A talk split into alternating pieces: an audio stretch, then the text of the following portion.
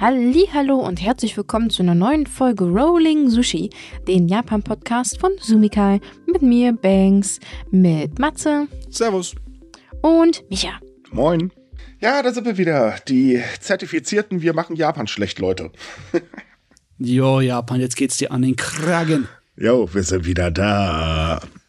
Entschuldigung, äh, bei mir ist gerade Karneval. Ich versuche lustig zu sein. Ich weiß, es klappt nicht, aber ich versuche es wenigstens. Das muss man mir zugute halten. Ich weiß nicht. Unsere Leute sind immer noch in dem Pandemie-Modus. Vor der Echt? Pandemie, da sind sie äh, mit selbst gebastelten kleinen Seifenkisten durch die Gegend gefahren hier im Dorf. Das war lustig. Aber jetzt machen sie es im Moment leider nicht.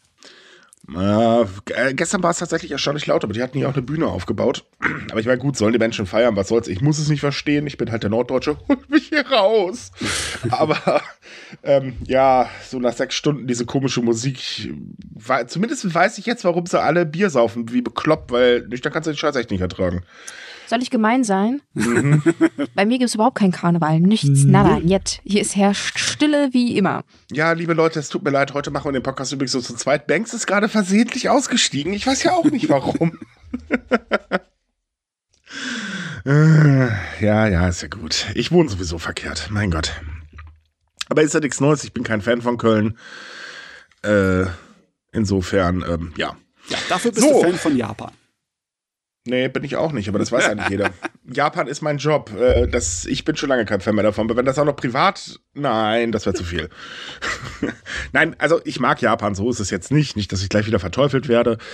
Aber ähm, nee, privat mittlerweile halte ich mich ein bisschen davon fern. Das ist dann sonst echt zu viel. Ja, zu viel. Äh, ich würde sagen, wir fangen mal an, weil wir haben nämlich äh, viele Themen heute. Ähm, insbesondere eine Sache dürfte wahrscheinlich interessant sein für alle, die eigentlich gerne nach Japan möchten und am liebsten einen Daueraufenthaltsstatus bekommen möchten. Das äh, kann man ja, das ist ja auch nicht so das Problem. Naja, was heißt das Problem? Es dauert halt verdammt lange, bis man den kriegen kann, aber die Möglichkeit besteht. Jetzt ist es allerdings so, dass Japan seine Regeln ändern möchte, denn ähm, einmal einen erteilten Status ist wahnsinnig schwierig wieder zurückzunehmen. Und äh, man sagt halt, naja, es kommen halt immer mehr Ausländer nach Japan, immer mehr bekommen natürlich auch den Daueraufenthaltsstatus. Ist irgendwo klar. Also aktuell haben äh, 27 Prozent aller ausländischen Einwohner in Japan diesen Status. Und äh, man sagt halt eben, naja gut, pff, wer jetzt halt eben keine Sozialabgaben und keine Steuern zahlt, den möchten wir ganz gerne den Status wieder entziehen. Also kurz und bündig, wer arbeitslos ist. Schlicht und Äh. ergreifend. Ja, das ist natürlich, je nachdem, wie sie es geregelt haben, kann das problematisch sein, ne? Weil, na, was ist mit Leuten, die jetzt äh, arbeitslos werden? We- Sind die sofort hier unter Druck gesetzt? Oder? Äh, das kann, also momentan arbeitet man noch an der Regelung, also sprich, äh, ist noch nicht hundertprozentig ausgearbeitet. Äh, das ist jetzt nur so die Ankündigung, hey, wir vom Justizministerium arbeiten daran. Ähm, äh, wie gesagt, das weiß man halt noch nicht. Dass eine Verschärfung kommen sollte oder kommen wird, das ist eigentlich eh schon klar gewesen, weil besonders äh, die Gemeinden haben ja äh, gesagt, hey Leute, wir müssen da mal was verschärfen, das geht hier so nicht mehr weiter. Ähm, wie das dann später sein wird, das weiß man halt nicht. Ja, aber trotzdem, es ist nicht, ich weiß nicht, ist, ob es die richtige Richtung ist. Also hört sich eigentlich nach der falschen Richtung an. Wenn du sowieso mehr ausländische Arbeitskräfte im Land haben möchtest, dann solltest du das nicht unattraktiv machen. So im Sinne von wegen, ähm, ja, hast du es vergeigt, fliegst du gleich wieder raus. Ich muss ganz ehrlich sagen, ich glaube eher so mehr Ausländer oder ausländische Arbeitskräfte im Land haben, ist so eher nach dem Motto, wir wollen es eigentlich nicht, aber wir müssen halt leider so, äh, naja, ne? Mhm. Äh, aber sie sollen nicht da bleiben, wenn wir sie nicht wirklich gebrauchen können. So und äh, fertig. Also es ist halt so, ähm, sagen wir mal so. Ich kann verstehen, dass es so Regeln gibt, wie zum Beispiel, äh, man sagt halt, okay, das gibt es halt nur, wenn du noch nicht mit dem Gesetz in Konflikt geraten bist und Ja. wenn du halt äh, dich gut benehmen kannst. Da steht übrigens wirklich drin, gutes Benehmen. Und natürlich äh, musst du auch über ähm, ausreichend Vermögen oder eben die Fähigkeit verfügen, deinen Lebensunterhalt unabhängig selbst zu bestreiten. Das ist ja durchaus nachvollziehbar, ist auch keine schlechte Regelung, weil ne, wer zu uns kommt, muss sich halt selbst versorgen können. Punkt. Ja, du musst in der, in der sozialen äh, Umfeld und in der Gesellschaft funktionieren, ein Teil davon sein. Okay, das ist völlig in Ordnung. Ne? Ja, das ist gibt es auch nicht irgendwie, was man dagegen sagen kann. Ähm, dass es aber vorkommt, dass man arbeitslos wird, wenn man jetzt nicht das äh, ausreichende Vermögen hat, ist auch, das passiert halt, das ist normal, das, davor ist keiner geschützt. Das, ne, Firma geht pleite, schwupp, steht man doof da. Oder Firma Und, macht Rekordgewinn. Äh, äh, ja, das ist normalerweise eher die große Chance, seinen Arbeitsplatz zu verlieren. Allein was in dem letzten halben Jahr, wie viele zigtausende Arbeitsstellen von den größten, erfolgreichsten Firmen einfach flöten gegangen sind. Ja, Microsoft, ne? Microsoft nach seinem großen Einkaufen hat, glaube ich, fast 20.000 Leute insgesamt rausgeschmissen. Ja, irgendwie so in einem Dreh. Aber gut, die Tech-Branche steht noch auf einem anderen Blatt Papier vorbei. Da funktioniert es ja. halt. Die machen ja wieder Geld wie Hulle. Aber ja gut, ich meine, pff, eine Firmenpolitik. Oder man packt halt seine Waschmaschine ein und geht dann eben nach Polen rüber. Hm. Ähm, aber okay, lassen wir das mal. Ähm, jedenfalls, jeder kann seinen Job verlieren. Das passiert halt. Es gibt immer Umstände, für die kann man vielleicht auch gar nichts. Äh, das heißt, also Jobverlust heißt ja nicht immer, dass man selber dran schuld ist. Ähm, und dann steht man halt doof da. Und äh, ich denke mal, Japan möchte einfach verhindern, dass man eben dann in die Sozialhilfe fällt. Weil klar, die Leute, die halt hinkommen, sind häufig alleine tatsächlich. Ähm, und äh, man geht ja aber davon aus, okay, erstmal kümmert sich die Familie um den Menschen und danach der Staat. Also der Staat sieht sich halt nicht wirklich in, die, äh, in der Pflicht darum, sich um Menschen zu kümmern. Deswegen ist zum Beispiel die Sozialhilfe in Japan ja auch sehr, sehr niedrig und ist verdammt schwer dran zu kommen. Ähm, und ich, ich denke mal, man möchte einfach verhindern, dass die Sozialkassen belastet werden, weil die Sozialausgaben in Japan sind sowieso schon verdammt hoch, was ja jetzt nicht unbedingt gerade ein Wunder ist anhand der Rente und so weiter. Ähm, ob das jetzt der richtige Weg ist, um sich attraktiv zu machen, weiß ich jetzt nicht unbedingt. Äh, ich denke mal, viele gehen das Risiko halt trotzdem ein und werden sich davon nicht abschrecken lassen.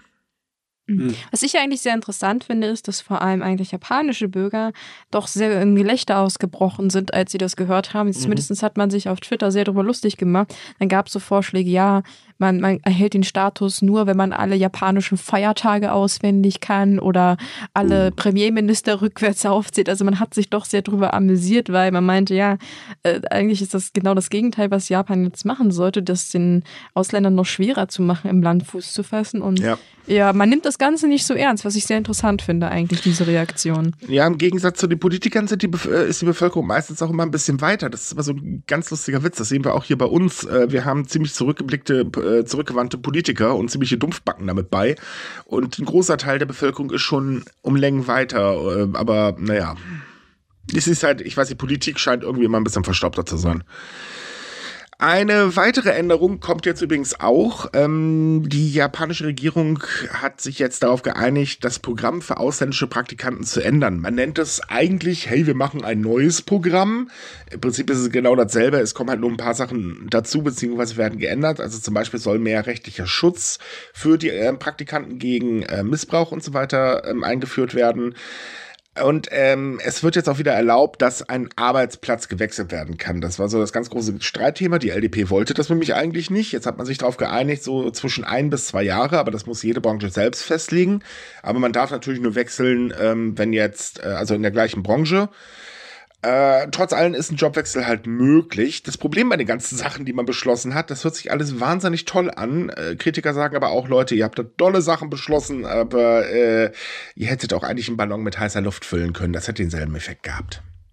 Ja, es ist, ähm, es sieht zwar aus wie ein Schritt vorwärts, aber es ist halt ein Schritt auf einem Weg, der so lang ist wie die Umkehr, um, Umrundung der Erde. Ne? Das mhm. ist also ein Tropfen auf den heißen Stein im Endeffekt. Ist es. Ja. Also es wird Betrug nicht automatisch im Riegel vorschieben, besonders halt eben, weil der Arbeitsplatzwechsel so schnell nicht möglich ist und das Risiko einfach zu groß ist, ähm, wenn man sich beschwert, dass man rausfliegt. Ähm, das ist ja auch nichts Neues. Es sollen zwar Kontrollorgane, also externe Kontrollorgane eingeführt werden. Äh, das Problem ist, externe Kontrollorgane haben sehr häufig den Hang auch äh, naja, ich sag mal, nicht so zu funktionieren, wie man sich das vorstellt. Das hat man ja in, gerade in dem technischen Praktikantenprogramm schon öfters erlebt, weil die Agenturen zum Beispiel, die die Leute anwerben, äh, naja, die haben natürlich groß Kasse gemacht und die Leute eher in die Verschuldung getrieben äh, es ist auch weiterhin ganz ehrlich nicht unbedingt gerade das attraktivste Programm und ich denke, es wird auch nicht helfen, um den Ruf zu verbessern, ähm, weil es bleibt einfach ein Programm, damit Firmen sich billige Arbeitskräfte holen können. Ja, es ist, es ist sowieso, ich möchte echt mal gern wissen, ob irgendjemand mal recherchiert hat, ob das was gebracht hat. für den Leuten, wenn sie zurück in ihre Heimat gegangen sind? Äh, teils, teils. Also es gibt tatsächlich Erfolgsberichte. Klar, logisch. Ich meine, irgendwo muss man ja werben. Bei den meisten hat es gar nichts gebracht. Ja, das hätte ich mir hm. denken können. Weil das Problem ist, äh, um nach Japan zu kommen, muss man sich an eine Agentur wenden, die sich halt um alles kümmert und die Agentur nimmt irrsinnig viel Geld dafür. Was dazu führt, dass man sich erstmal kräftig verschuldet. Dann hat man mit ein bisschen Pech, äh, und äh, leider war das Risiko ziemlich groß, äh, eine Firma, die einen, wie soll ich sagen, eher so als, ja, du bist da, wir brauchen deine Arbeitskraft, aber du selber bist nichts wert. So ungefähr behandelt. Äh, naja, dann hat man mal das Problem, dass man vielleicht sein Gehalt nicht bekommt und so weiter. Rechtliche Schu oder rechtlichen Schutz hat man bisher nicht bekommen. Ähm, es gibt zwar Initiativen, aber naja, so ganz effektiv sind die leider auch nicht, weil äh, die arbeiten halt logisch auf äh, Selbstkostenbasis. Ähm, tja, und so summa summarum, ganz ehrlich, das hat gar nichts gebracht. Du bist halt zwei Jahre oder ein paar Jahre im Land und äh, arbeitest dich dann kaputt und dann geht's wieder zurück. Es ist hm. im Prinzip nichts anderes als eine moderne Form der Sklaverei.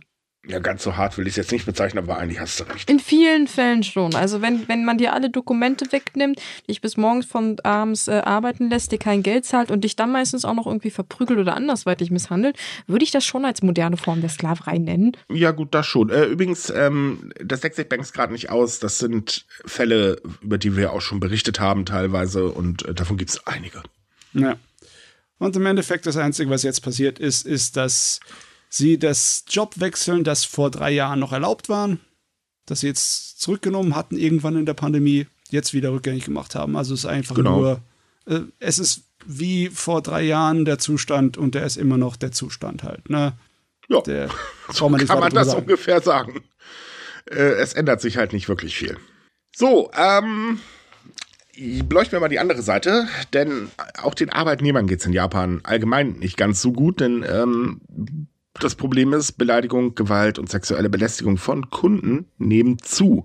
Das merkt vor allen Dingen momentan das medizinische Personal äh, ganz gewaltig, denn immer mehr Leute kündigen, weil sie halt von Patienten angegangen werden. Da gibt es dann teilweise Berichte von, äh, dass äh, Mitarbeiter verprügelt worden sind. Äh, es gab auch letztes Jahr einen Amoklauf, weil jemand ein bisschen unzufrieden mit seiner Diagnose war und also so eine Spirenzien. Und äh, das nimmt mittlerweile ein sehr, sehr äh, ähm, besorgniserregenden Ausmaß an, dass jetzt halt auch das Ministerium schon gesagt hat, also das Gesundheitsministerium, ja, ich glaube, wir schreiten mal ein und lassen uns da mal was einfallen. Auch äh, einige Krankenhäuser rüsten auf, also zum Beispiel gibt es mehr Sicherheitspersonal oder es gibt Broschüren, wie soll ich mich im Fall verhalten. Äh, okay, was eine Broschüre jetzt bringt, wenn man gerade vermöbelt wird, weiß ich jetzt zwar auch nicht, aber naja gut. Aber es ist halt ein riesengroßes Problem geworden. Man geht davon aus, dass die Pandemie dran schuld ist oder mit dran schuld ist. Allerdings ist es nicht nur die Branche, die zu kämpfen hat, sondern allgemein die Dienstleistungsbranche. Denn äh, so dieses Motto, der Kunde ist König, nehmen einige oder immer mehr in Japan sehr ernst und verhalten sich leider wie ein ziemlich schlechter König. Mhm. Ja, eine ganze Menge Unmut und Frust, die sich anscheinend aufgestaut hat und unterdrückt wurde. Ne? Viel Belastung für die Gesellschaft und für die äh, Bevölkerung. Und das ist natürlich sehr schlecht, wenn du es an einfach dann an anderen Leuten auslässt. Äh, ja, ja, vor allen Dingen ist es nicht nur schlecht, man macht sowas einfach nicht. Ja. Ganz ehrlich, was, was kann bitte meine Pflegerin zum Beispiel dafür, dass ich eine scheiß Zeit habe? So, fertig. Die, der, äh, mir wird versucht zu helfen und äh, ich lasse meine Wut raus. Ja, nee, ist klar. Na, ich meine, wie gesagt, man kann verstehen, dass manche Leute unter enormem Stress stehen aufgrund gewisser Situationen, aber wie du schon sagtest, das ist keine Entschuldigung. Mal rutscht ein was raus. Wie gesagt, verständlich, aber wir reden ja hier wirklich von Belästigung und Bedrohung auf einem Level, das halt nicht versehentlich einfach mal so passiert, weil man einen schlechten Tag hat, sondern das ist ja teilweise schon systematisch, was manche Leute da machen. Ja. Äh, ja. Das ist, es erinnert mich an so äh, psychologische Tests, die teilweise mal Professoren durchgeführt haben, war, äh, ich weiß nicht mehr genau, wie er hieß, aber da gab es einen Test, wo du die Möglichkeit hattest, jemanden einen Elektroschock zu verpassen und er konnte sich nicht wehren und wusste nicht, wer du bist. Du kannst also anonym, du hast sozusagen ein Machtverhältnis bekommen, ne, dadurch. Mhm. Und du hast jetzt hier sowas ähnliches, ne? Wenn mhm. du denkst, du kannst dies halt als Kunde erlauben und er kann nichts dagegen machen, dann ist das Machtverhältnis auch gestört und dann kommt es dazu Fällen, wo die Leute das ausnutzen. Das ist ein dunkler Teil der menschlichen Psychologie, die überall zu finden ist. Das heißt also, man muss einfach dafür sorgen, dass das generell nicht hier die, die so der tote Winkel da noch übrig bleibt. Ne?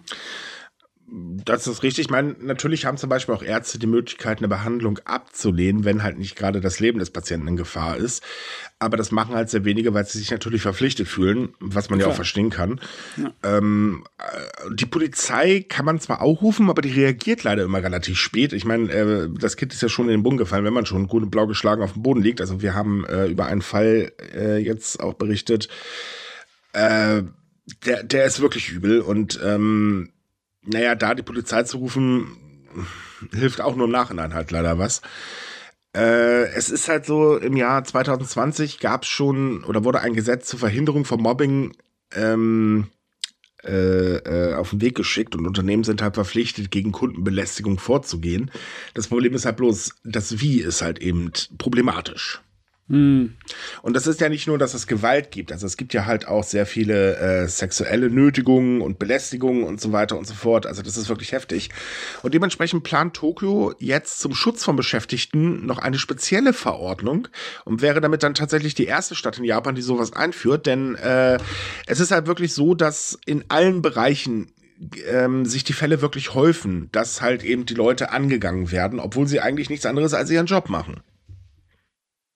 Ja, das ist immer schade, dass dann halt die lokalen Regierungen viel schneller bei sowas sind als dann die Zentralregierung. Ne? Besonders bei Tokio. Ne? Irgendwie, wenn ich mir überlege, was unsere Gouverneurin von Tokio dann irgendwann mal hier auf ihrer ihrem Kerbholz dann alles stehen hat. Das habe ich gemacht, die Verordnung habe ich gemacht, die Verordnung habe ich gemacht. Ich bin so ungefähr zehn Jahre der ganze Zeit der Regierung voraus. ja. ja. Naja, ich meine, äh, natürlich haben auch schon äh, Verbände und so weiter reagiert. Also zum Beispiel müssen Apothekerinnen und Apotheker ähm, nicht mehr ihren vollen Namen auf Namensschild schreiben, damit man halt eben äh, ein bisschen sicherer ist. Auch nach Feierabend, weil es äh, die Belästigung ist ja jetzt auch nicht unbedingt äh, oder ähm, ich sag jetzt mal, dass Leute jemanden Adresse raussucht und ihn dann belästigt, ist ja jetzt leider auch sehr weit verbreitet. Genauso ist auch, dass zum Beispiel Taxi- und Busfahrer nicht mehr die Pflicht haben, ein Namensschild zu tragen, was also auch definitiv äh, sehr wichtig ist. Und auch die Transportbranche hat so ein kleines Problem, denn äh, auch da kommt es halt häufiger vor, dass äh, der Kunde kriegt sein Paket und du kriegst erstmal eine kräftige Ohrfeige. Warum auch immer, verstehen tue ich es halt nicht, aber auch da häufen sich halt tatsächlich die Beschwerden drüber. Das Problem ist halt nur, da gibt es überhaupt keinen rechtlichen Schutz. Äh, man kann einfach schlicht und ergreifend gar nichts machen und ähm, da will Tokio jetzt endlich gegen vorgehen und sagen, weil sie halt sagen, ne, ey, so geht das nicht mehr. Nee, natürlich geht es so nicht. Das ist, ist ein, es ist einfach nur eine Lücke, ein Problem in diesem, ja, ist eigentlich ein soziales Konstrukt. Ne? Es ja. ist nicht nur, nur ein, nicht nur eine Lücke in den gesetzlichen Dingern, sondern auch in der sozialen Welt, ne? die einfach äh, fürs Ausnutzen prädestiniert ist. Und das muss man schließen. Man muss seine, ja, wie gesagt, muss Leute auf gewisser Weise schon ein bisschen erziehen. Eigenverantwortung ist schön und gut, aber hm. komplett einfach die Leute rumrennen lassen im Chaos und so, das ist auch nicht. Aber eigentlich, dass man genau sich darum kümmern muss, ist eigentlich hart, dass die Menschen halt äh, sich wie soll ich sagen, eigentlich sich nicht mal normal verhalten können oder sagen wir mal friedlich verhalten können, das ist wirklich schon krass. Wie gesagt, der ja. Kunde ist König, ja, okay, aber der Kunde sollte kein Diktator sein. Es ist natürlich auch so, dass äh, man da mit den ganzen Zahlen da aufpassen soll, dass man das in den richtigen Rahmen fasst. Logischerweise sind das immer noch von 100 Leuten, von 100 Kunden, die so ein Dienstleister hat, ist es dann immer noch äh, die wenigeren. Ne? Ja, klar, natürlich. Keine Prozentzahl. Er, er, steigt halt trotzdem an. Aber es steigt, ne? Das ist halt das Problem. Und solche Fälle dürften, sollten gar nicht vorkommen. Hm. Außerdem muss man mal dazu sagen, dass dieser Spruch, der Kunde ist König, leider ja immer nur zur Hälfte zitiert wird. Das stimmt zwar so, dass der Spruch so geht, aber er heißt doch weiter, wenn der Kunde sich auch wie ein König benimmt. Also, wenn der Kunde ein Arschloch ist oder der Patient, dann habe ich auch absolut das Recht, zurückzufeuern. Ich muss das nicht ertragen. Ja, ist auch richtig so. Und das sollten Leute endlich mal lernen, dass sie sich halt, wie gesagt, nicht alles erlauben dürfen. Ne?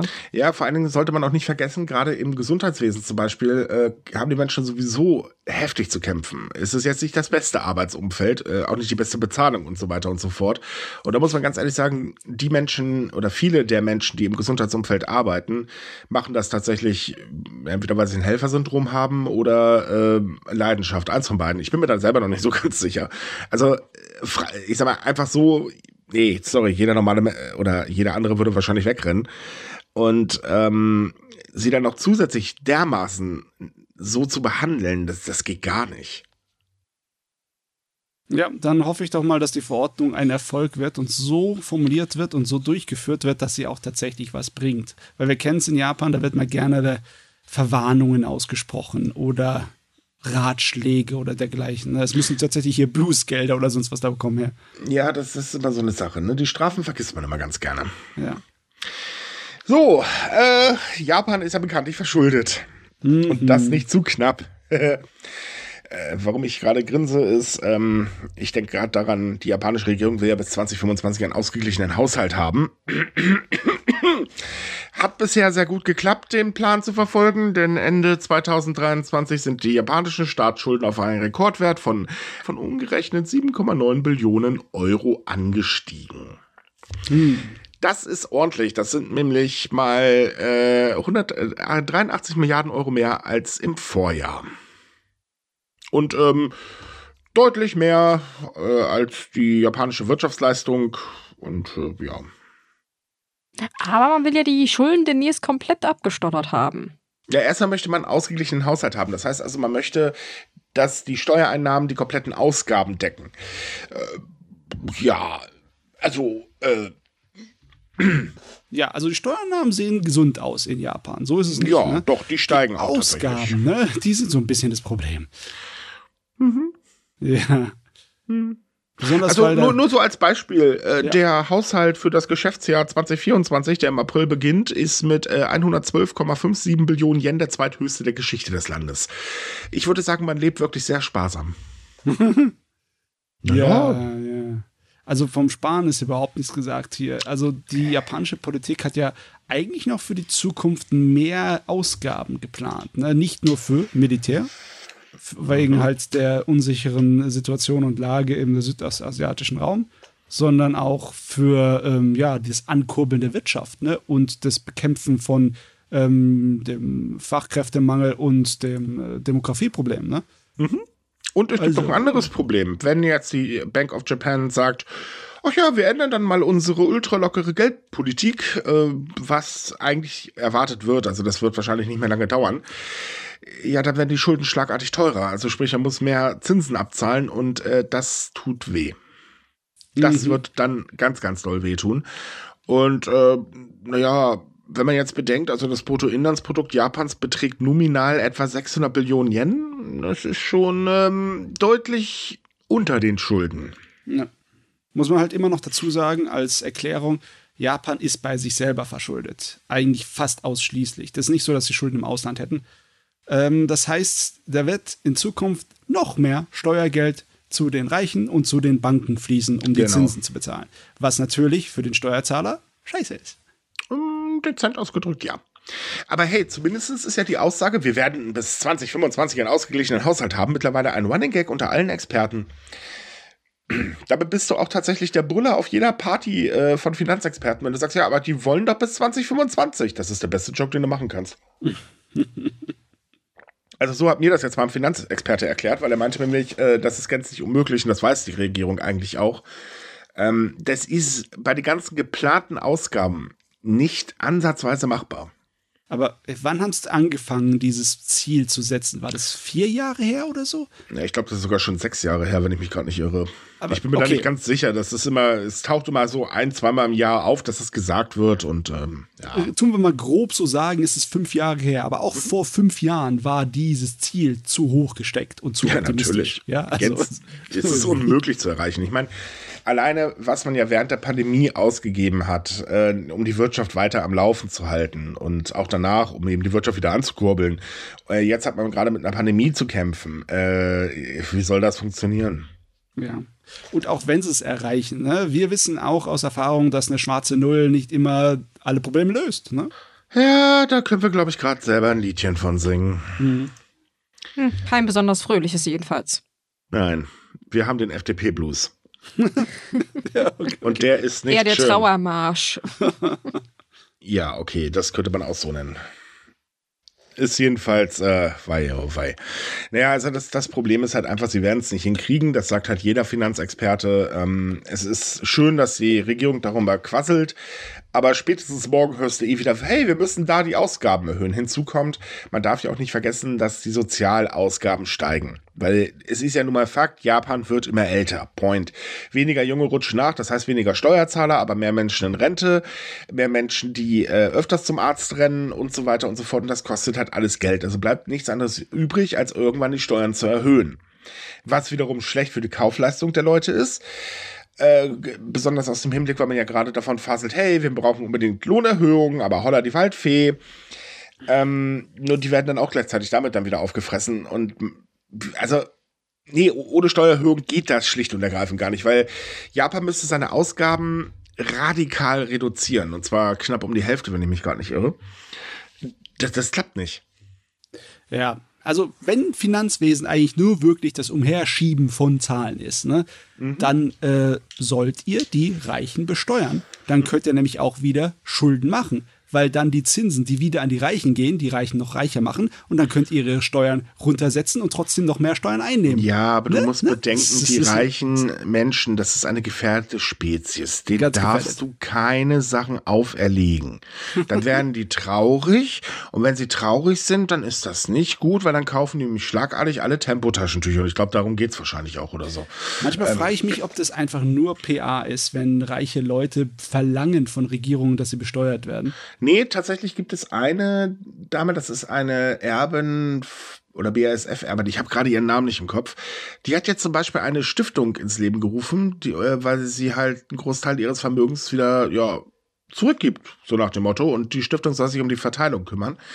Ähm, nein, es gibt tatsächlich auch Vermögende, die sagen halt eben, hey Leute, jetzt besteuert uns doch endlich mal. Aber dann gibt es leider auch wieder solche Quarknasen und die gibt es leider zuhauf. Ähm, nee, nee, nee, nee, nee, wir wollen nicht. Da machen wir jetzt ganz kräftig Lobby. Aber sagen wir mal ehrlich, du wirst nicht Milliarden schwer, wenn du nicht, äh, also, oder durch normale Arbeit. Das, das ist gänzlich unmöglich. Wie soll das nee, gehen? Nee. Ich habe die Rechnung, ich finde die Rechnung immer super toll. Ne? Wenn du für 2000 Dollar die Stunde acht Stunden am Tag, Montag bis Samstag, also sechs Tage die Woche arbeitest, mit zwei Wochen Urlaub pro Jahr, ne? dann musstest du 2000 Jahre arbeiten, um auf 10 Milliarden Vermögen zu kommen. Das heißt, 10 Milliarden Vermögen sind 2000 Jahre arbeiten, sechs Tage die Woche für 2000 Dollar die Stunde. Ja. Das ist, Hast du was zu tun, ne? Das ist sowas von dämlich, diese Geldsummen, ey. Ja, ich meine, man sagt halt immer, okay, es reicht nur eine wirklich gute Idee aus, siehe Facebook, Microsoft, was weiß ich was. Aber selbst da, ich meine, man wird nicht äh, dadurch auch nicht so stinkreich, äh, wo die meisten jetzt halt angekommen sind. Das nie. Und dieser Traum vom Tellerwäscher zum Millionär, der ist ja sowieso mittlerweile geplatzt. Ja. Also das und auch reich sein ist nicht das Problem. Geld, das da einfach nur rumliegt, das ist das Problem. Geld, das mhm. sich nur ansammelt. Geld ist wie Blut in der Kapitalwirtschaft. Es muss wertvolle Mineralien und Nährstoffe überall hin transportiert. Wenn es sich irgendwo anhäuft, ja, was hast du da? Du hast, du kriegst einen verdammten Schlaganfall.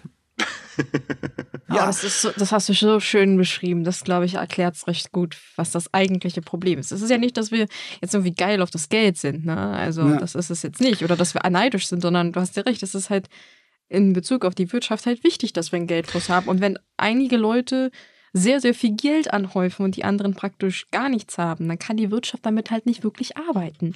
Ja, also ich, ich sag mal so, ich will niemanden seinen Reichtum absprechen. Ähm, Scheiß drauf, sollen sie meinetwegen reich bleiben, ist egal. Aber du bist auch reich, wenn du nur, äh, weiß ich nicht, eine Milliarde hast und nicht 300 Milliarden oder irgendwie sowas.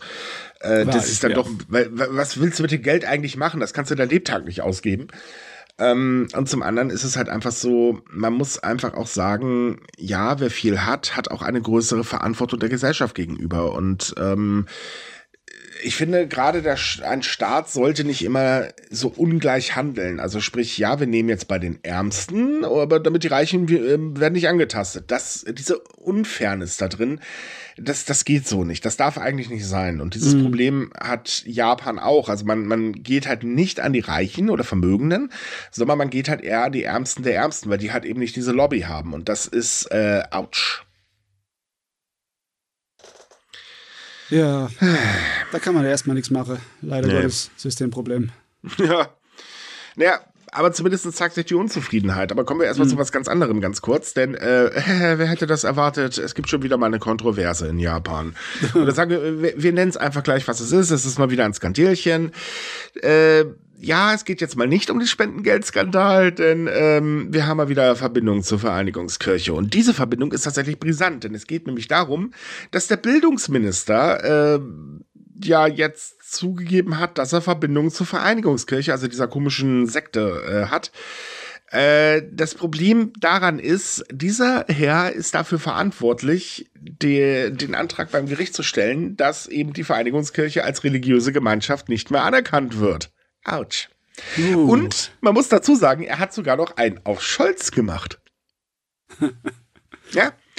Es ist nämlich so, dass ähm, während einer Parlamentssitzung wurde er gefragt, ob er Geld von der Vereinigungskirche bekommen hat für seinen Wahlkampf.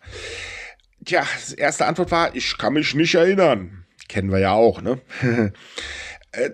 Kurze Zeit später hat er das revidiert und meinte, ich kann mich zumindest ganz schwach an etwas erinnern, aber was genau, das weiß ich leider auch nicht. Natürlich sind jetzt auch die Forderungen da, hallo, äh, wie wär's, wenn ihr den Kerl mal rausschmeißt, aber das möchte man halt nicht tun. Zum einen, ähm, weil dann dieser Antrag, der ja gerade bei Gericht liegt, untergraben werden könnte und äh, zum anderen, ähm, naja, das wäre dann nochmal ein ziemlich heftiger Schlag für den Premierminister, der sowieso mittlerweile nichts mehr zu lachen hat. Äh, doof. Naja, und damit sind wir ja noch nicht fertig, ne? Wir legen ja noch einen drauf, denn auch Kabi der Kabinettschef äh, hat Verbindung zugegeben. Aber natürlich auch erst, nachdem eine Zeitschrift darüber berichtet hat. Ja, frei hm. nach dem Motto, was keiner weiß, macht niemanden heiß. Ja, jetzt ist aber die Kacke richtig am Dampfen, würde ich ja, mal sagen. Ja, und er hat sich damit auch rausgeredet, äh, Moment, als der Bericht erschienen ist, habe ich sofort den Premierminister informiert. ja, warum hast du es dann nicht so vorher getan? Ich meine, ist ja nicht so, dass die Vereinigungskirche jetzt nicht ein ganzes verdammtes Jahr lang in der Kritik war. Es ist mehr so, upsi, jetzt wurde ich erwischt, vielleicht sollte ich es auch zugeben, ne? Also, ja. wie so ein kleines Kind, was noch mit so der Hand im, im Keksglas steckt, ne? Ja, ich wollte nur einen einzigen nehmen. Es sieht nicht so aus, wie es ist, ne? Aber meine Faust will ich auch nicht öffnen. Ja, ja, der Keks ist trotzdem meiner. Ne? ja, also es ist halt typisch mal wieder LDP. Ja. Sie kommen um, einfach nicht raus. Man hat jede Woche irgendwas Neues. Und langsam muss ich ganz ehrlich sagen, wenn die nicht bald aufhören mit ihren ganzen Skandalen, dann kriege ich einen Schreikrampf, weil ich jedes Mal drüber schreiben muss. Ach Gott. Also ich meine, der Premierminister hat auch keine andere Chance in dem äh, Ding. Ne? Also er stellt sich vor seinen Minister, dann kriegt er die Schläge ab, dann gehen wieder die Umfragewerte für ihn runter. Oder er, ja, er schmeißt ihn den Leuten zum Fraß vor und dann hat er noch mehr Salat. Also er ist erledigt, egal wie das dreht und das, das ist der Punkt. Er ist einfach schlicht und ergreifend erledigt. Und ich gehe also mittlerweile würde ich tatsächlich darauf wetten, dass er im September nicht mehr als äh, Vorsitzender der LDP gewählt wird. Ja. Das würde mich arg wundern, weil ich meine, wie soll man sagen, bei der LDP es gibt ja zwei Lager. Es gibt einmal das Lager, die sagen, Leute, könnten wir bitte mal vernünftig Politiker spielen? Und die anderen sagen, naja, wir spielen halt eben Politiker, aber meine eigene Tasche ist mir lieber. Und das ist jetzt übrigens kein Scherz, das ist tatsächlich so.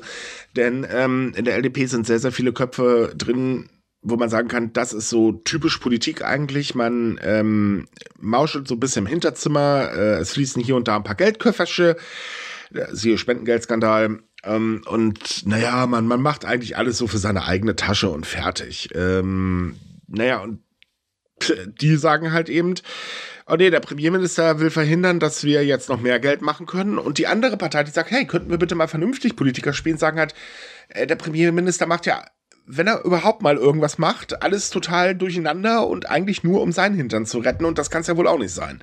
Also er beide Seiten sind nicht wirklich zufrieden mit ihm, was mich jetzt auch nicht wirklich wundert. Und deswegen, ich kann mir nicht vorstellen, dass er nochmal gewählt wird. Mhm.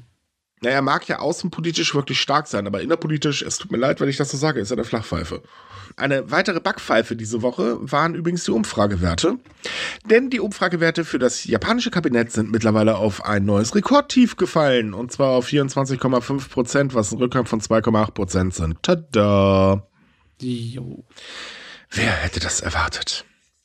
Dazu sagt auch diese Umfrage, die übrigens von der Nachrichtenagentur Kyodo stammt, ähm, da gaben 84,9% der Befragten an, dass sie nicht wirklich glauben, dass sich irgendwas in der LDP ändern wird. Ähm, es wurden ja Reformen angekündigt, die halt verhindern sollen, dass sowas wie der Spendengeldskandal nochmal vorkommt. Ja, keiner glaubt dran, dass sich's ändert. Äh, tada. Viele Ja. sagen halt eben, naja, ist ein anderer Name, aber ansonsten bleibt ja eh alles gleich. Es, Man traut der ja. LDP nicht mehr wirklich viel zu.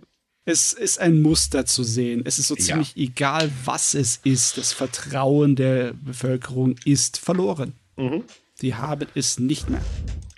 Wird sich halt auch bei den nächsten Wahlen zeigen, ganz ehrlich. Und da bin ich wirklich sehr gespannt drauf. Weil, äh, also ich, ich bin mal gespannt, ob mehr Leute wählen gehen, weil sie einfach sagen, wir haben die Schnauze voll von dieser Partei. Oder ob die Politik, äh, Politikverdrossenheit noch stärker zunimmt und die Wahlbeteiligung noch weiter in die Keller sagt und die LDP eigentlich dann nur noch Glück hat, weil die Wahlbeteiligung einfach gänzlich auf dem Boden ist. Also, ich kann mich erinnern, das letzte Mal, wo die LDP wirklich komplett abserviert wurde, war ja zu der Finanzkrise, die ja so 2008 da passiert ist. Ne? Mhm, genau. Äh, ich weiß, welches Jahr war es? 2009 oder 2010, wo dann wirklich äh, der Regierungswechsel war. Ne? War das, ich glaube 2009, aber ich kann es auch gar nicht mit Sicherheit sagen. Das ist eine Weile her. Ne? Hm. Und es, als es dann passiert ist, war es wirklich eine Lawine. Also Ja. es, es sah so aus, als wäre die LDP trotz aller Krise immer noch irgendwie fest im Sattel, weil man es halt gewohnt ist, wie jetzt man halt auch das Gefühl hat, ne, es sind halt die ge gefahrenen Bahnen, ne, das sind die Straßen, die halt festgetreten wurden von den Füßen durch Jahre und Jahre und Jahre von Benutzung. Aber dann ist das ratzfatz radikal umgeschwungen. Und ja. Also man muss auch ganz ehrlich sein, wäre die Sache mit Fukushima nicht passiert, ich glaube, dann wäre die LDP danach auch nicht mehr an die Macht gekommen. Das, Nicht so schnell wieder. Der Regierung, also der damaligen Regierung hat man halt ihr Verhalten und das war auch wirklich nicht gut, was sie da gezeigt haben ähm, während der Fukushima-Krise. Äh, wurde den halt ganz arg angekrallt. Man war danach einigermaßen zufrieden, nachdem die LDP wieder da war und aber mit seinen Abenomics angefangen hat Mhm. äh, wo sich jetzt mittlerweile auch so ein bisschen eingestellt hat, naja, so ganz toll waren die Abenomics jetzt aber auch nicht, weil die haben ganz schön Schaden angerichtet, was sie ja auch haben. Also ich meine, Japan ist halt ähm, ein Land der Teilzeitarbeitnehmer geworden. Äh, die Reichen immer reicher, die Ärmeren haben nichts davon. Naja, Kishida ist ja angetreten mit dem, wir werden jetzt mal das Vermögen neu verteilen. Das hat übrigens überhaupt nicht funktioniert bisher, aber schön, dass er darüber gesprochen hat. Ja. Äh, momentan pocht er ja auf Lohnerhöhung. Gut, die werden auch wahrscheinlich kommen, aber da kann man ganz ehrlich sagen, das ist nicht der Verdienst des Premierministers, das ist eher der Verdienst äh, von ähm, der größ äh, dem größten Wirtschaftsverband und eben der größten Ge äh, Gewerkschaft in Japan. Und äh, naja, sagen wir mal ehrlich, was hat Kishida denn wirklich bisher erreicht? Ui, was hat Kishida erreicht? Das Einzige, was er sich wirklich auf äh, seine Brust tätowieren lassen kann, ist, dass er die, äh, die Normalisierung der Beziehungen zu Südkorea betreuen konnte. Ne? Ich will jetzt nicht sagen, dass er dafür verantwortlich ist, aber er konnte sie betreuen und er hat da keinen Unsinn gebaut. Ja, da, das stimmt allerdings. Das, Ja. das ist richtig. Man muss aber auch ganz ehrlich sagen, er ist ja gar nicht mal schuld daran, dass die LDP gerade gnadenlos gegen die Wand fährt. Ähm, also er trägt natürlich eine Mitschuld durch sein Verhalten. Ich meine, alleine jetzt bei der Sache mit der Vereinigungskirche, äh, boah, hat er da oft seine Meinung geändert. Das war ja der Wahnsinn. Aber natürlich muss man ganz ehrlich sagen, es sind halt gerade Politiker in äh, der LDP, die halt eben wirklich eher in die eigene Tasche gewirtschaftet haben, ähm, daran schuld. Das kommt jetzt einfach nach und nach alles ans Licht und äh, darüber stolpert er halt. Ich denke, wären die ganzen Sachen nicht da, wäre er zwar nicht der beliebteste Premierminister, aber er würde wahrscheinlich noch länger Premierminister bleiben. Ja, er ist sehr blass und auch sehr eindimensional. Ne? Ja. Er ist eigentlich kaum schuld an irgendetwas, was da an schrecklichen Sachen passiert ist. Nur er, er zeigt halt immer, dass er keinem von den Dingen irgendwie gewachsen ist. Ja, das- das, ist eben so dieses Problem. Er ist den Gesamten nicht gewachsen. Er hat natürlich auch Druck, äh, gerade von der ähm, noch vorhandenen äh, Abe-Fraktion. Die machen ja wirklich Druck auf ihn ohne Ende. Aber ja, wenn das nicht regelt, dann können wir auch nichts dafür oder kann keiner was dafür. Und ähm, er hat ja zum Beispiel Reformvorschläge ausarbeiten lassen, wie man halt eben mit den Fraktionen umgehen soll, was ja keine wirklichen Reformen sind. Und da stelle ich mir halt die Frage, merkt er das eigentlich? Also, ja, äh, nochmal, da stelle ich mal die Frage, merkt er das eigentlich selbst nicht? Weil dumm ist er ja nicht. Also müsste er doch merken, dass es eigentlich, ja, nichts bringt, was er da macht. Er versucht halt immer noch so zwischen allen Parteien irgendwie zu vermitteln und hin und her zu tanzen. Und genau das, glaube ich, ist der falsche Weg. Und das kreiden ihnen auch die Bevölkerung an. Dieses Rumgetanze löst keine Probleme. Sondern dann einfach eiskalt, okay, meine Zahlen sind jetzt sowieso doof, dann hau ich jetzt mal auf den Pott, weil was habe ich denn noch zu verlieren? Ist wohl wahr, ne? Ja. Ja, Aber das, wird nicht passieren. Ich stelle stell mir gerade wirklich so das Regierungs- und Gesellschaftskonstrukt wie so ein marodes Holzgebäude vor und anstelle von einfach die Holzbalken zu ersetzen, dann streicht Geschieder einfach immer wieder neue Lack drüber. Ja, es ist innen so, drin morsch, aber ja, er, das Einzige, was er macht, ist neue Lack drüber streichen. Ja, so kann man das sagen. Deswegen wird's, äh, ich bin tatsächlich auf September gespannt, ob er eben die Wahlen übersteht und ich bin auch auf die nächsten Wahlen 2025 gespannt, denn äh, auch da bin, also ob das überhaupt die LDP übersteht, weil das sieht nämlich nicht danach aus, wenn ich ehrlich bin. Das wäre es ja mal, ein Regierungswechsel in Japan. Ja, aber wer soll es halt übernehmen? Das ist das andere Problem. Man traut ja niemandem was zu. Ich meine, Kishida ist blass, die LDP äh, völlig außer Rand und Band. Äh, die Kumaiko, naja gut, okay, die Macht ist halt da. äh, ja, ansonsten hast du halt eben eine Opposition, die total zerstritten ist, die aber auch total blass ist. Und ähm, das ist fürchterlich. Ja. Also die ganze Politik dort ist. Ei, ei, ei, ei, ei. Man kann eigentlich nur froh sein, dass sie nicht sowas wie wir hier haben, so eine Klapsbackenpartei, die äh, nur mit Lügen und so weiter ankommt und Leute einfängt. Weil mich würde es nicht wundern, wenn man dafür auch in Japan extrem empfänglich wäre. Ach ja, so, äh, es war natürlich mal wieder Statistikwochen.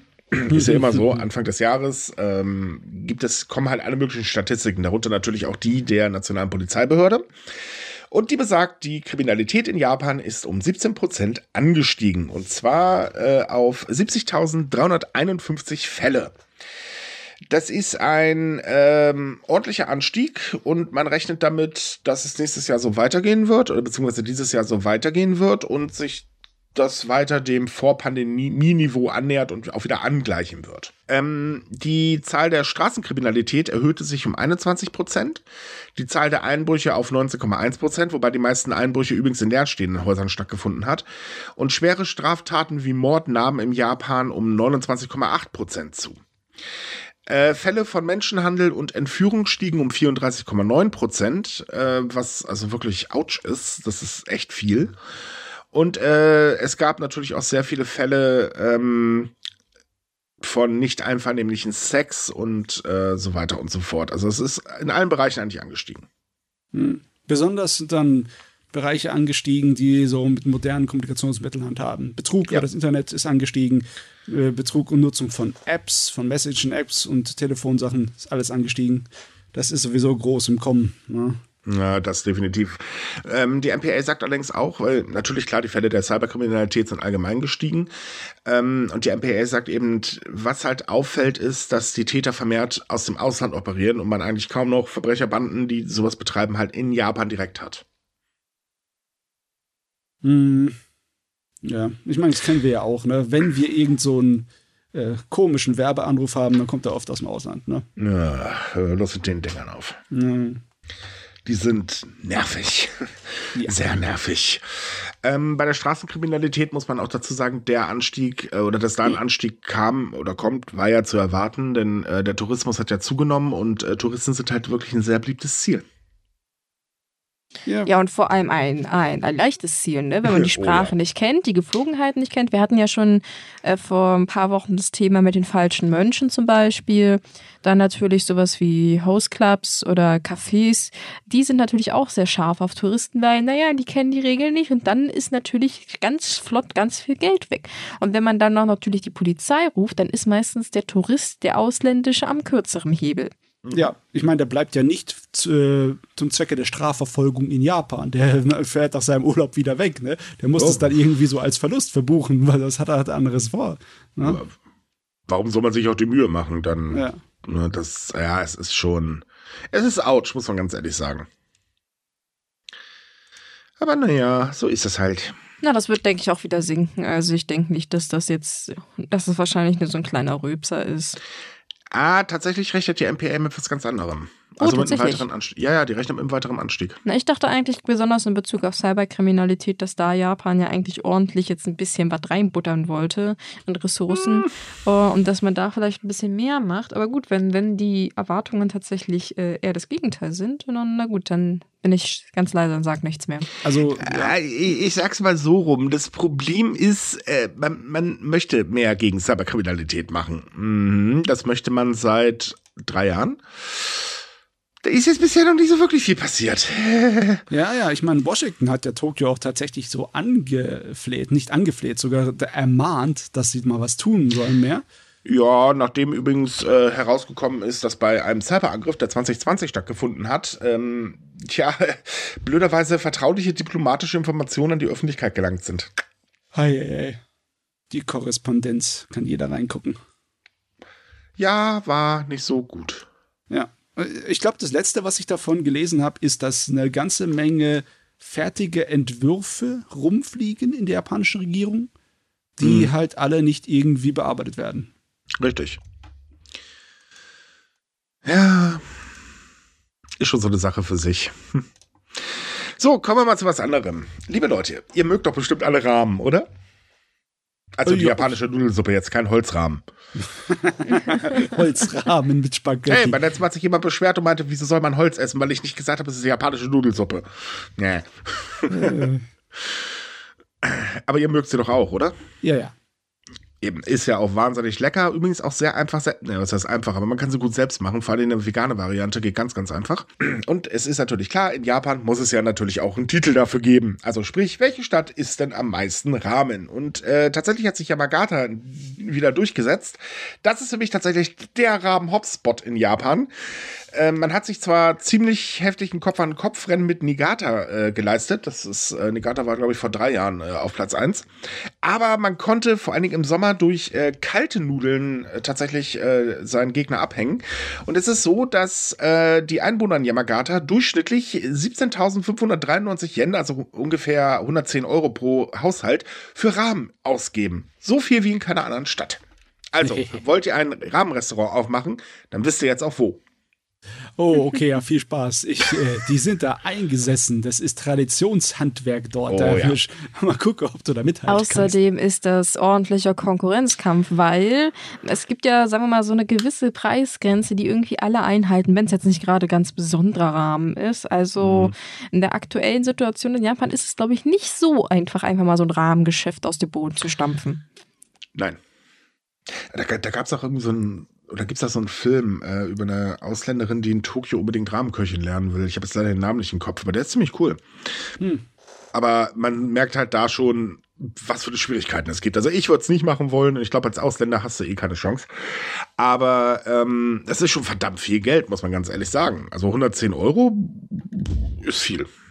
Natürlich wurde das übrigens auch gefeiert, denn äh, just an dem Tag, wo das bekannt gegeben worden ist, das wird ja äh, ganz hochoffiziell vom äh, Innenministerium bekannt gegeben, diese Zahlen, hat man dann halt in der ganzen Stadt an ganz vielen Rahmenläden schlagartig lange Schlangen gesehen, die sich erstmal eine heiße Schüssel gegönnt haben. Zum Feiern. Ja, aber man muss auch dazu sagen, Yamagata hat wahnsinnig viel äh, dafür getan. Die haben äh, 2021 den zweiten Platz ja belegt und daraufhin hat sich eine Gruppe ähm, Besitzer von Rahmenläden Sta äh, und die Stadtverwaltung zusammengetan, einen Rat gegründet und extrem viel Öffentlichkeitsarbeit ähm, gemacht. Man hat zum Beispiel äh, den 8. Februar zum Rahmentag ernannt und man hat eine Webseite online gestellt, wo halt die ganzen Gerichte der einzelnen Restaurants vorgestellt sind. Die haben wir übrigens auch in unserem Artikel verlinkt, findet ihr wie üblich in der Podcast-Beschreibung. Äh, schaut mal drauf. Ganz ehrlich, ich wusste gar nicht, dass es so viele unterschiedliche Nudelsuppen geben kann.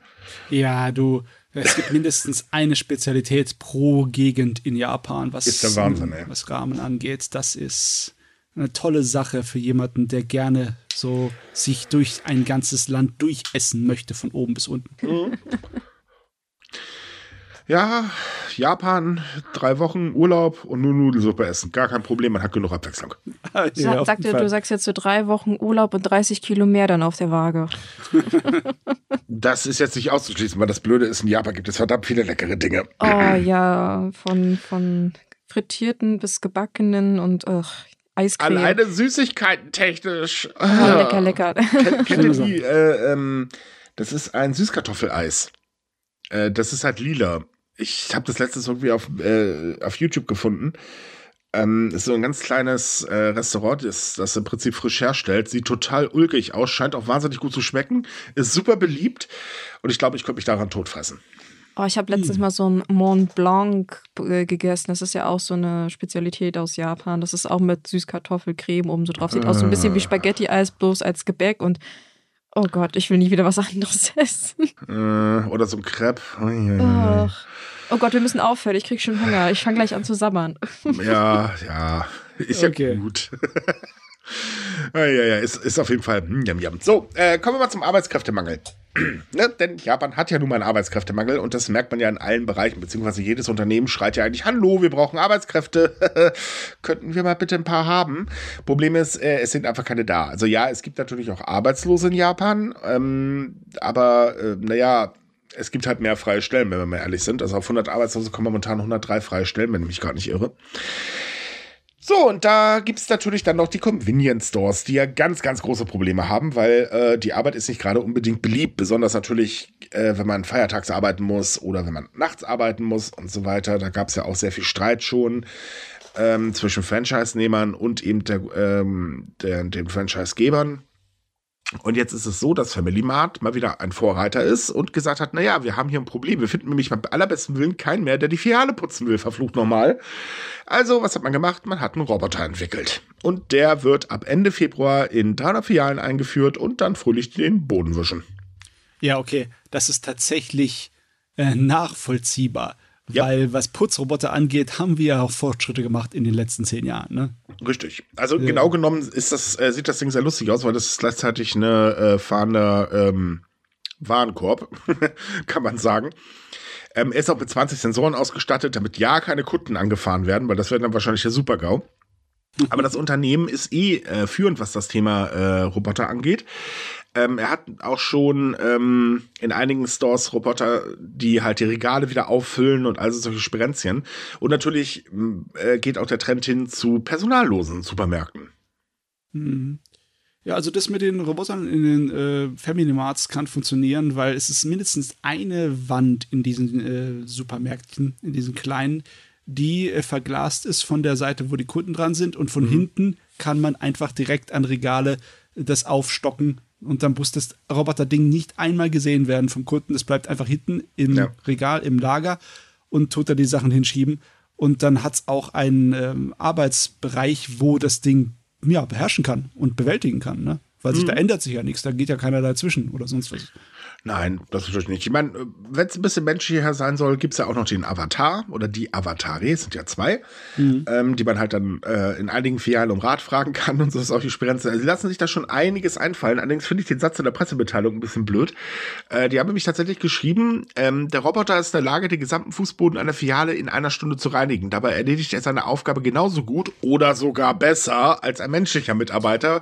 Wo ich dann so dachte, Leute, Leute, Leute, ihr wollt Mitarbeiter haben und dann so, hm, ich weiß ja nicht. Ähm, Nee, also. Irgendjemand hat da, schlechte Erfahrungen mit seinen Putzkräften. Ne? hm, ja, so ein bisschen. Aber naja, gut, ich meine, die Läden rüsten halt weiter auf. Wäre wahrscheinlich auch ein Konzept für Deutschland. Also Hm. zumindest so ein Reinigungsroboter. Ja, mir ist, Wobei ich weiß nicht, wie lange er überleben würde, wenn ich ehrlich bin. Mir ist diese Idee mit dem Avataren oder beziehungsweise mit ferngesteuerten Robotern liebern, weißt du? Dann kann man das mit Homeoffice-Sachen verbinden. Ja, vor allen Dingen, ähm, also bei den Avataren ist es ja so, da sitzen im Prinzip echte Menschen hinter. Und ähm, das ist halt auch eine Chance für Menschen mit Behinderung, die halt eben nicht äh, zur Arbeit kommen können. Die können das halt aus Homeoffice äh, machen und das ist eigentlich super. Ja. Ne? Und ähm, ich sag mal, Not macht erfinderisch und dann greift man halt eben auf Personal zurück, das man sonst normalerweise gar nicht eingestellt hätte. So, kommen wir mal zum Manga. ne? Manga ist ja bekanntlich beliebt ohne Ende. Ich meine, ich glaube, es gibt, gibt es eigentlich noch ein Land in der Welt, wo es keine Mangas gibt? Uff. Ja, okay, Also- Afghanistan. Ist gut, ist gut, ist gut, ist ja gut. Da würde ich nicht drauf wetten. Ich weiß es nicht, keine Ahnung. Ähm, aber es ist natürlich so, Mangas sind ja nicht nur, also sind mittlerweile Massenware. Das muss man ganz ehrlich sagen. Die Dinger werden produziert wie nichts Böses, klar, ne, bringt Geld ein und Geld holt's, fertig. Aber es sind natürlich auch, äh, gerade ältere, sind historische Werke, das muss man ganz ehrlich sagen. Das Problem des Booms ist aber, dass es immer mehr Menschen gibt, die halt sagen, boah, ich möchte auch Originalzeichnung haben und die versuchen die natürlich auch zu bekommen. Klar, die werden teuer verkauft, also verkauft man die halt auch. Problem einer ganzen Geschichte, und das sagen Kritiker schon sehr, sehr lange, dass so japanischer kultureller Wert ins Ausland importiert wird und dadurch verloren geht. Und dementsprechend hat jetzt die Agentur für kulturelle Angelegenheiten ein Projekt gestartet und prüft nun, wie man diese Original-Manga-Zeichen, die einen hohen kulturellen Wert haben, ähm, konservieren kann und damit sie halt im Land bleiben. Und dafür steht auch Geld von der Regierung zur Verfügung. Äh, und das wird jetzt halt eben getestet, wie man ähm, ja das halt hinkriegen kann und verhindern kann, dass eben kulturelle Werte aus Japan abfließen. Ja, das hat irgendwie eine lustige Parallele zum 19. Jahrhundert, wo die japanische ähm, Holzschnitte in oh, Japan ja. selber als Massenware galten, als Wegwerfzeugs. Man hat sie benutzt, um ja, für Postsachen, um die auszukleiden, weil man sie nicht wollte. Ja. Und dann hat die, das Ausland, fand die super, super toll Ne, hat einfach nur Sachen aus Japan bestellt, nur damit einfach das Packungsmaterial ankam für sie. das war so dann eine Überraschungskiste. Und äh, dann hat sich das mit der Zeit gewandelt und jetzt ist es natürlich auch logischerweise eine Kunst von hohem kulturellen Wert, der sehr geschätzt wird und auch äh, dass es mit den Mangas eine ähnliche Art und Weise von, von sich geht, finde ich lustig. Und es ist auch ein wichtiges Thema, besonders in, äh, wegen den Sachen, die in letzter Zeit passiert sind. Bei dem großen Erdbeben, den Noto-Erdbeben, ist mhm. zum Beispiel ein Manga-Museum abgebrannt. Das Manga-Museum, wo Gona Geis Sachen drin waren. Da sind auch einige Originalmanuskripte leider verloren gegangen. Ja, das kommt auch noch hinzu, dass auch in Japan selbst Zeichnungen verstorbener Manga-Künstler oft unter sehr schlechten Bedingungen aufbewahrt werden und dadurch gehen sie ja zwangsläufig kaputt und das ist halt sehr, sehr schade. Weil ja, es ist meisten, natürlich kulturelles ja. Erbe, auch wenn viele sagen, das sind ja nur Comics, aber äh, nie, das sind sie halt nicht nur, da steckt ein bisschen mehr dahinter. Die, die meisten Manga-Zeichner, so wie ich das verstehe, haben sogar einfach das, tun das persönlich aufbewahren. Ja. Viele haben ihre mhm. eigenen unterschiedlichen Systeme und haben das einfach in ihrer Wohnung. Ne? Das ist natürlich nicht ideal, um Schriftgut für längere Zeit aufzubewahren. Da brauchst du irgendwie kontrolliertere. Ja, man, man, muss auch dazu sagen, es gibt ja immer so diesen Aberglaube, in Japan ist jeder Manga. Äh, nee, das stimmt nicht. Also, ähm, ne, ist, ist halt so, nicht jeder liest es, genauso wie nicht jeder, was ich nicht, äh, die Tageszeitung liest oder so. Und äh, wenn du dann das, oder da kommt es dann halt auch mal vor, ein Manga-Zeichner stirbt, der war vielleicht auch ziemlich berühmt als Beispiel und äh, seine Erben wissen da halt nicht so wirklich was mit anzufangen und behandeln dann dementsprechend äh, diese Zeichnung, die er halt aufbewahrt hat, nicht unbedingt gerade sehr pfleglich. Mhm. Das ist dann halt sehr schade und dadurch geht halt wirklich ein Teil der Kultur flöten und ähm, dass da jetzt was gemacht wird. Es, es wird Zeit, also die Rufe waren da oder die Forderungen an die Regierung schon länger tatsächlich und ähm, ja, es ist gut, dass da jetzt was unternommen wird. Ah, ja, die Situation erinnert mich so ein bisschen an die, wie man auch damals mit Animation Cells umgegangen ist. Die ja. hat man meistens auch entweder einfach gleich in den Müll gepfeffert. Und da gab es in Japan auch so Fälle, da gab es richtige Clubs, die sind regelmäßig zu den Mülltonnen von Animationsstudios gegangen und mhm. haben die wieder rausgefischt und praktisch archiviert. Oder zum Beispiel, es gibt, äh, ich glaube, so ein ganz bekannter Fall bei Disney ist, es gibt super wenig Animation Cells von dem Film Dumbo mit dem Elefanten, ja. weil die Animatoren tatsächlich nach Beendigung des Films angeblich mit den Dingern so Schlittenfahren durch die Flure gemacht haben und die graue Farbe halt dadurch kaputt gegangen ist und dann hat man die halt einfach weggeschmissen. Es gibt ja. wirklich wilde Stories. es gibt auch Stories, dass die einfach äh, dann gesäubert wurden und wiederverwendet ja, ja. wurden. Oder ja, sowas ja. zum Beispiel auch. Also es gibt es auch zum Beispiel mit alten Filmen, viele oder ähm, TV-Serien, manche Anime, alten Anime oder ähm, auch japanischen TV-Sendungen sind halt nicht archiviert, wenn man die einfach überspielt hat. Ja. Die hat man ein, zwei Mal gezeigt und dann hat man sich gedacht, nach drei, vier Jahren, na gut, dann können wir das Filmband für was anderes benutzen und zack, waren sie weg. Ja. Eine wilde Welt. Teilweise sind auch die Autoren schuld. Die kennt ihr das, äh, eine der längsten und bekanntesten japanischen Serien, die Sazae-san? Na klar. Ja, ja. Die Autorin und deren Wünsche ist, glaube ich, der Grund dafür, dass da nichts von archiviert ist. Naja, gut, ist auch traurig. Ich meine, dass es äh, auch Kultur gibt. Aber es kann auch zum Beispiel ganz bekannten Sendungen, zum Beispiel, ich weiß, dass es äh, viel Lost Media bei äh, Doraemon gibt. Oh, da ja. sind auch teilweise ganze Serien, also zumindest Kurzfolgen irgendwie verschwunden und man findet ihn mhm. bis heute nicht, weil man die halt nicht archiviert hat. Aber ja, umso schöner also. finde ich es jetzt, dass man sich bemüht, zumindest bei Manga, weil ich meine, Papier ist auch noch schneller weg, weil wenn es einmal weg ist, ist es weg. Filmaufnahmen ja. hat man vielleicht noch Glück, irgendjemand hat das vielleicht mit einem Videorekorder aufgenommen oder so. Deswegen finde ich das gut, dass man da jetzt mehr machen will, weil das ist auch wichtig. Ja, das ist ein brennendes Thema. Definitiv. Hinzu kommt, es gibt ja noch ein negatives Beispiel, ähm, denn die Präfekturverwaltung von Osaka lässt nämlich Kunstwerke einfach in der hauseigenen Tiefgarage verrosten. Ja. Oh ja, da habe ich die Bilder gesehen. Das, das ist, äh, hätte man Das- mir nicht gesagt, das ist Kunst, das hätte ich gedacht, bei dem Zustand ist das äh, Altmetall, Schrott. Also Ja. das war wirklich äh, sehr trauriger Anblick. Also es war ja nur noch Rost. Also es ist so, dass ein Expertenteam sich das Ganze jetzt mal angeguckt hat und äh, festgestellt hat, dass äh, 105 Skulpturen sechs Jahre lang in einer Tiefgarage gelagert worden sind. Äh, dementsprechend sind sie eigentlich zerstört. Äh, sie sind halt voller Rost und voller Aufkleber und und und. Man hat im Prinzip, ja, sie behandelt wie Abfall. Ja, das ist peinlich, das ist beschämend, besonders weil Japan eigentlich eine Geschichte hat, in der sie mit Kunstwerken sehr, sehr gut umgegangen sind. Sehr bekannt ist zum Beispiel der Shosoin. Das ist so ein Holzspeicher, in dem sehr viele kulturell wichtige Sachen, also landeskulturell wichtige Sachen aufbewahrt sind und die wurden für über 1000 Jahre darin aufbewahren und die sind sehr gut erhalten. Ne? So sowas wie so Kulturschätze Japans, wie zum Beispiel äh, diese eine Spiegel und das, äh, ich glaube, das Schwert ist äh, ver verschollen. Auf jeden Fall, äh, ja, ihr kennt das, diese drei Sachen, die, das Juwel, das äh, äh, Magatama und Spiegel und ein Schwert. Da höre ich nur Schweigen. Ja, ich überlege gerade. Ja, ja, also ich weiß, was du meinst. Also äh, es ist eigentlich so einfach, solche Sachen aufzubewahren. Ich meine, man, es reicht ja schon aus, wenn die die irgendwo in einem Büroraum abstellen. Das, ich weiß nicht, wie man auf die brillante Idee gekommen ist, das in eine Tiefgarage zu stellen, die Ganz halt. einfach. Ganz, einfach. 2017 ähm, oder vor 2017 wurden sie tatsächlich noch im zehnten Stock eines Gebäudes gelagert.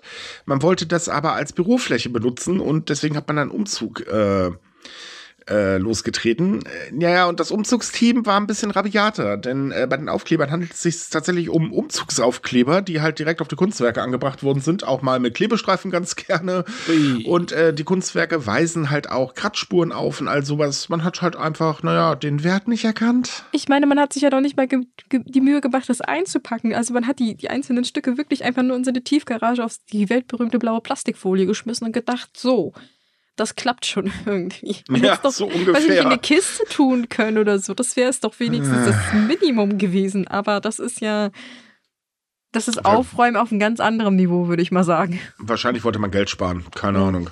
Frei nach dem Motto, wir lassen es so lange liegen, wenn es durchgerostet ist, können wir es auch wegschmeißen. Ja, so ungefähr. Es ist eigentlich sehr schade, muss man ganz ehrlich sagen. Aber gut, die Kunstwerke sind jetzt halt ähm, zerstört. Ja, also da ist, äh, Also es bedarf du sehr viel Rest anfasst, macht es nur puff. Ja, es bedarf halt sehr viel Restauration. Leider. So, ein Thema haben wir noch, denn Kyoto hat einen neuen Bürgermeister. Und der Bürgermeister hat im Wahlkampf äh, Stimmen damit gefischt, indem er sich ganz stark dafür eingesetzt hat oder versprochen hat, dass er den Übertourismus in Kyoto endlich mal stoppen möchte. Ähm, das ist ja so das Thema schlechthin und man hat halt eben den alten, also ehemaligen Bürgermeister ziemlich krumm genommen, dass er sich, ja, dass es eigentlich nicht geschafft hat. Es ist ja nicht so, dass er nicht auch Maßnahmen ergriffen hat, aber wir haben ja nichts gebracht. Wobei man auch ganz ehrlich sagen muss, äh, man hat auch nicht wirklich so die großen Möglichkeiten, weil Kyoto ist einfach wahnsinnig beliebt. Und äh, dass die Stadt gänzlich überflutet wird, äh, gut, das wundert mich jetzt auch nicht. Eine Idee des neuen Bürgermeisters ist es, ein neues Tarifsystem für den öffentlichen Nahverkehr einzuführen. Und dieses System sieht halt vor, dass ein Monat günstig Bus- und Bahnfahrten machen können. Touristen sollen aber mehr bezahlen. Ähm, wobei Kritiker auch sagen, ja, ist ja eine schöne Idee, aber dadurch kommt maximal mehr Geld in die Kasse, weil das wird die Touristenströme nicht stoppen. Außerdem ist das gar nicht so einfach umzusetzen, denn dafür müsste nämlich ein nationales Gesetz geändert werden. Und da muss die Regierung logischerweise mitspielen. Ja, klar. Wenn du ein landesweit geltendes Gesetz ändern müsstest, ne? Yep. Das, ja, ich meine, Kyoto ist schon der größte Touristenmagnet in Japan, ne? Aber trotzdem, ich weiß nicht, ob sie so weit gehen würden dafür. Ja, glaube ich jetzt ehrlich gesagt weniger. Also Japan selbst plant ja Maßnahmen gegen diesen Übertourismus, aber das ist jetzt nicht unbedingt gerade vorgesehen. Äh, des Weiteren hat er aber vorgeschlagen, naja, dann brauchen wir halt eine neue Buslinie, die halt speziell die Touristen-Hotspots anfährt, um die Leute da irgendwie hinzukarren, damit die Menschen, äh, die halt in Kyoto wohnen, nicht mehr die Probleme haben, dass sie halt versuchen, zum Beispiel in den Bus einzusteigen. Man nehme mal an, man hat einen wichtigen Termin. Ja, und dann ähm, klappt's nicht, weil der Bus gnadenlos überlaufen ist. Das ist tatsächlich gang und gäbe in Kyoto. Hm, ja. Und ein weiteres Problem sind äh, Müll. Oh ja, Touristen oh ja. haben leider den Hang dazu, oder ich weiß gar nicht warum, aber viele Touristen haben ein Problem damit, dass es kaum Mülleimer gibt. Anscheinend. Ich bin mir jetzt nicht ganz so sicher. Jedenfalls äh, müllt die Stadt halt langsam zu.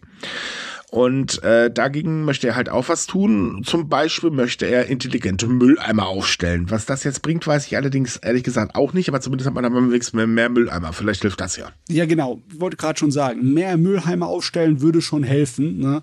weil klar, in Japan generell in der Öffentlichkeit sind weniger Mülleimer zu finden als bei uns zum Beispiel. Ne? Mhm.